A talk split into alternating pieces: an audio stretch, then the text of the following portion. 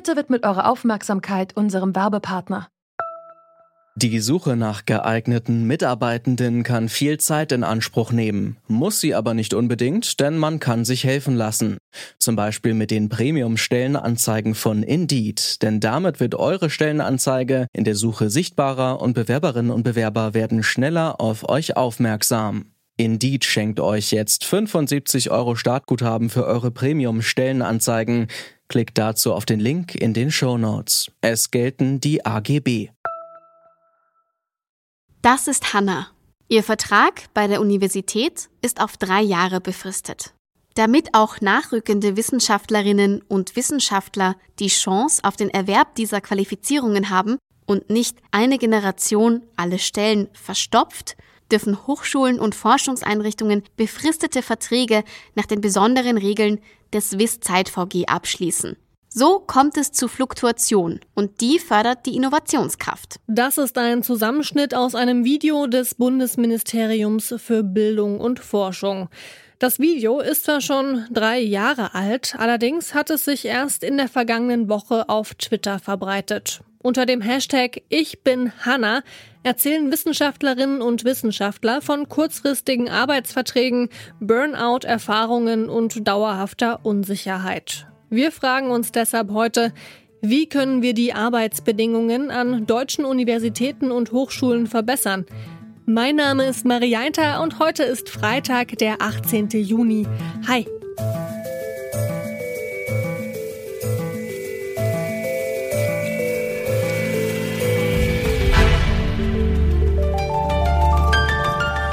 Zurück zum Thema. In welcher Form oder wie lang eine Hochschule oder Universität ihre wissenschaftlichen Mitarbeitenden anstellen darf, bestimmt das Wissenschaftszeitvertragsgesetz, kurz WISZeit-VG. Seit 2007 ist das Gesetz in Kraft, das das Arbeitsrecht für den akademischen Mittelbau regelt. Durch das WIS-Zeit-VG können wissenschaftliche Mitarbeiterinnen und Mitarbeiter außerhalb der ansonsten gängigen Teilzeit- und Befristungsregeln beschäftigt werden. Es gilt die sogenannte 12 Jahre oder 6 plus 6 Regel.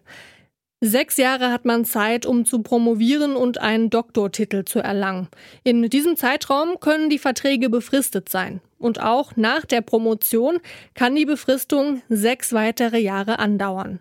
Dann muss die Forscherin oder der Forscher entweder eine Professur erreicht haben oder den Wissenschaftsbetrieb verlassen. Außer die Stelle wird durch Drittmittel finanziert.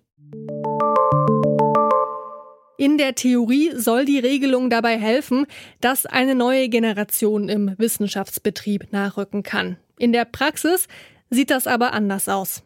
Also meine Situation ist so, dass ich jetzt inzwischen promoviert bin seit 2017. Derzeit bin ich auf meinem achten Arbeitsvertrag seit 2017. Also an der aktuellen Uni, an der ich jetzt bin, äh, hatte ich bereits acht Arbeitsverträge.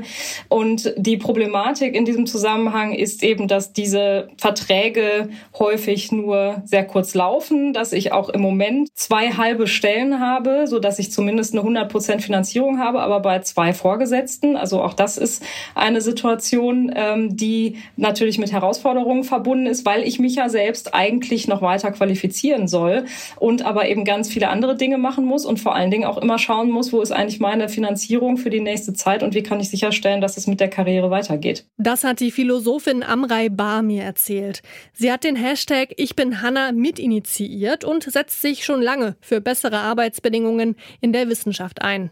Für sie und viele andere ist gerade die Formulierung aus dem Video des Ministeriums für Bildung und Forschung, eine Generation solle nicht alle Stellen in der Wissenschaft verstopfen, taktlos. Nach heftiger Kritik hat das Ministerium das Video nun offline genommen und eine Stellungnahme verfasst. Darin verteidigt das Ministerium das Wisszeit VG. Dort heißt es unter anderem, dass in der freien Wirtschaft Befristungen in der Qualifikationsphase üblich seien. Und wer promoviert, der habe am Ende auch bessere Chancen auf dem Arbeitsmarkt. Außerdem ließe sich die Zahl der wissenschaftlichen Stellen nicht beliebig erweitern. Andreas Keller von der Gewerkschaft Erziehung und Wissenschaft findet allein schon die Länge der Verträge in der Promotionszeit problematisch. Die Forschenden müssten sich in dieser Qualifikationsphase also schon von Befristung zu Befristung hangeln. Kann man überhaupt die Wissenschaft mit der freien Wirtschaft vergleichen, wie es das Bildungsministerium macht?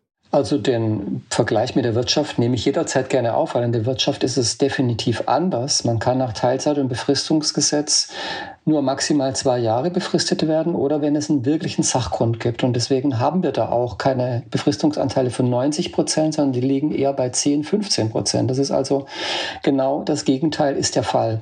Aber gibt es zu viele Wissenschaftlerinnen und Wissenschaftler? Richtig ist natürlich, dass die Hochschulen auch die Funktion haben, auf Positionen außerhalb der Hochschulen vorzubereiten. Das hatte ich gerade am Beispiel der Promotion ausgeführt. Es ist auch okay, wenn die Leute dann nach fünf Jahren promoviert woanders hin hingehen und nicht gleich den Marshallstab im Tornister quasi haben. Aber generell haben wir einen hohen Bedarf an Forschung und Lehre. Es kommen immer mehr Studierende an die Hochschulen. Da ist das Ende der Fahnenstange nicht erreicht. Mittlerweile studieren über 50 Prozent eines Altersjahrgangs. Probleme, die wir zu lösen haben in unserer Gesellschaft, sind immer komplexer.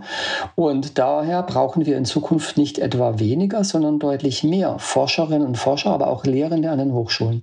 Die Wissenschaftlerin Amrei Bar ist von der Reaktion des Ministeriums enttäuscht. Also die Antwort des Staatssekretärs war leider ja nicht so ganz auf das zugeschnitten, was wir an Argumenten vorgelegt haben, sondern hat im Prinzip die Positionierung des BMBF nur noch einmal wiederholt, wie es ja auch schon schriftlich und auch in diesem Video vorgelegt worden ist. Und damit ist eigentlich zu der Debatte nichts Neues hinzugetreten. Und was daran besonders bedauerlich ist, ist, dass die Argumente, die in dieser Debatte von uns vorgebracht worden sind, überhaupt nicht berücksichtigt werden. Also die finden überhaupt keine Berücksichtigung in der Reaktion. Und das ist verwunderlich insofern, als auch uns ja daran gelegen ist, nicht nur die Arbeitsbedingungen zu verbessern, sondern eben auch die Wissenschaft in Deutschland zu verbessern. Doch wie kann die Lage für Forschende dauerhaft verbessert werden? Für Bar wäre es ein guter Anfang, wenn die Promotionsphase und die nachfolgende Postdoc-Phase nicht zusammengeworfen werden.